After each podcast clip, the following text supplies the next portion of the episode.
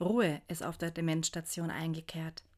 Die meisten Bewohner sind auf ihren Zimmern und schlafen. Nur ich und eine ältere Dame geistern noch herum. Die Dame an meinem Arm kann nachts einfach nicht schlafen. Und sie läuft auch nicht mehr so sicher. So gehört es zu meinen Aufgaben im FSJ, mit der Bewohnerin zu laufen. Die Station ist wie ein Viereck angeordnet. Man kann also immer im Kreis laufen.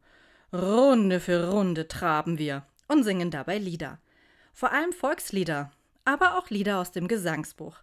Ich habe echt unglaublich viele Lieder in dieser Zeit gelernt. Als wir der Mond ist aufgegangen singen, ertönt eine dritte Stimme.